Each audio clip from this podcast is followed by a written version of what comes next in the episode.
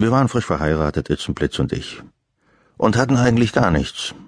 Wenn man sehr jung ist, dazu frisch verheiratet und sehr verliebt, macht es noch nicht viel aus, wenn man eigentlich gar nichts hat.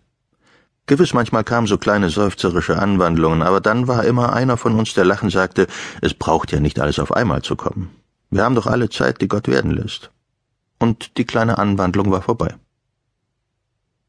Aber dann erinnere ich mich doch an ein Gespräch, das zwischen uns im Stadtpark geführt wurde, wo Itzenplitz aufseufzend sagte, wenn man doch nicht immer gar so sehr mit dem Pfennig rechnen müsste. Ich hatte keinen rechten Begriff von der Sache. Na und, fragte ich. Was dann? Dann würde ich mir was anschaffen, sagte Itzenplitz träumerisch. Und was denn zum Beispiel?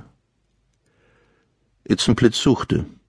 Sie musste wirklich erst suchen, ehe sie sagte, zum Beispiel ein paar warme Hausschuhe.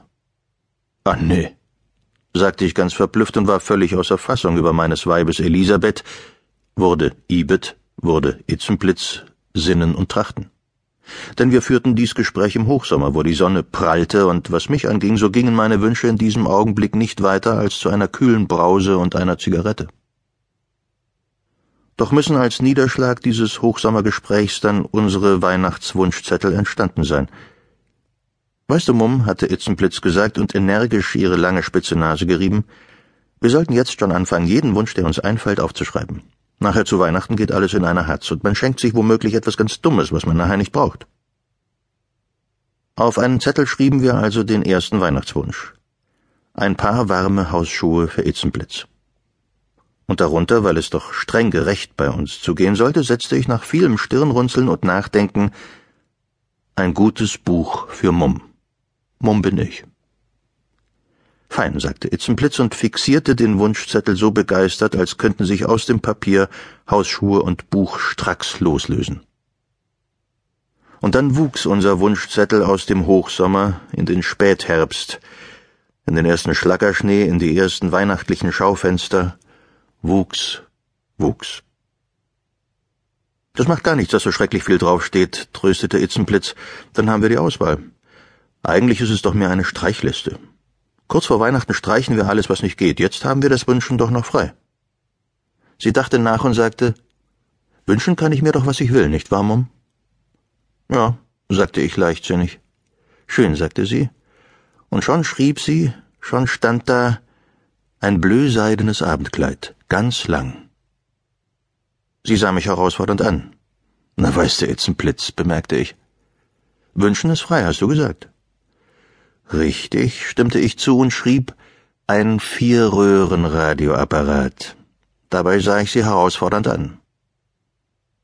Und dann gerieten wir in einen heftigen, mit ungeheurem Scharfsinn geführten Streit, was wir nötiger brauchten, Abendkleid oder Radio. Und wussten beide ganz genau, dass weder das eine noch das andere in den nächsten fünf Jahren auch nur in Frage kam. Aber das alles war viel, viel später. Vorläufig stehen wir beide noch im sommerlichen Stadtpark und haben unsere ersten beiden Wünsche aufgeschrieben. Ich habe schon ein paar Mal Itzenplitz Nase erwähnt. Entenschnabel sage ich manchmal auch dazu.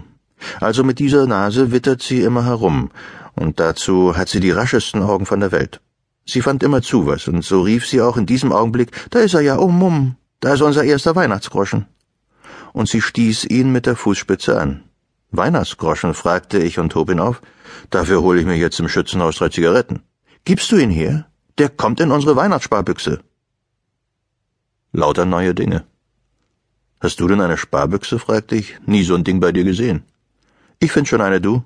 Lass mich mal suchen und sie sah sich unter den Parkbäumen um, als sollte das Suchen gleich losgehen.